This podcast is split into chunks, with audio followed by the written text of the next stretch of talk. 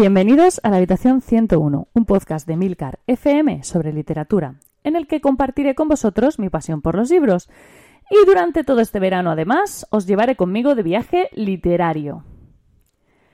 Y hoy llegamos a Rusia, el país más grande del mundo.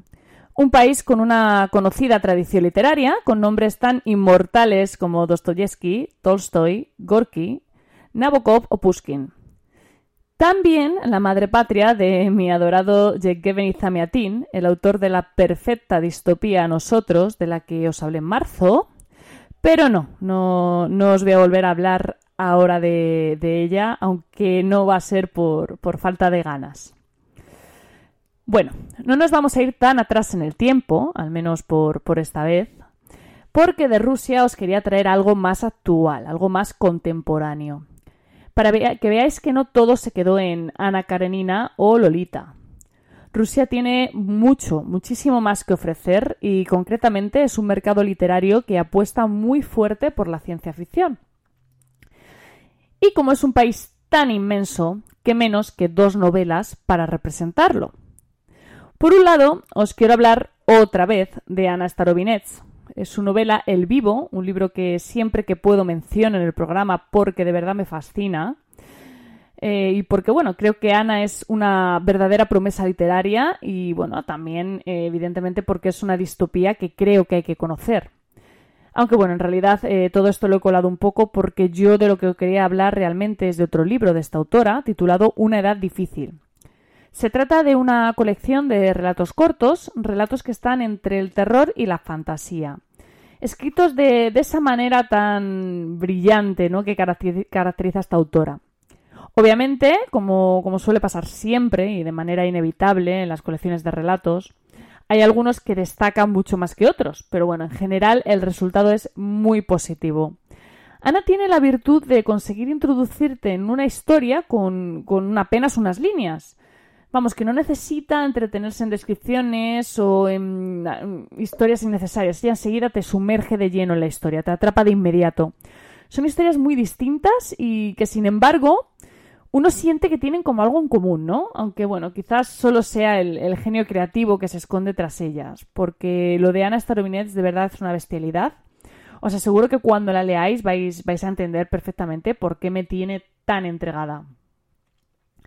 El otro título que os traigo es Metro 2033, que además es el que va a dar título al podcast, de Dimitri Glukowski. Si lo he dicho mal, que me perdone Dimitri. Bueno, esta novela la descubrí hace algunos años y me fascinó de principio a fin. De hecho, cuando, cuando visité Moscú, hice un recorrido por las estaciones de metro de la ciudad, que por otro lado es algo imprescindible que hacer allí, obviamente.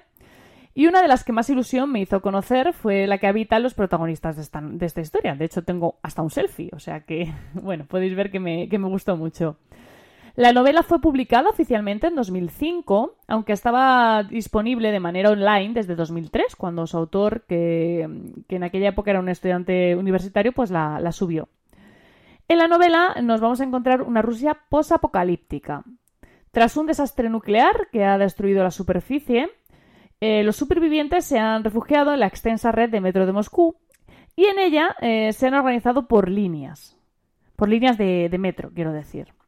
La novela es una pasada. La idea de, de, Dimitri para el subsuelo de Moscú es una historia emocionante, es compleja, es adictiva. Vamos, es una historia que uno no puede dejar de leer.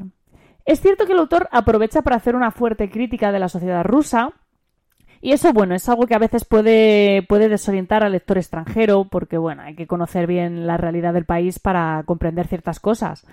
Pero, por otro lado, puede ser también una oportunidad pues, para conocer más sobre este país si, si se tiene curiosidad y, sobre todo, Google a mano. Hay dos secuelas de la novela, Metro 2034 y Metro 2035.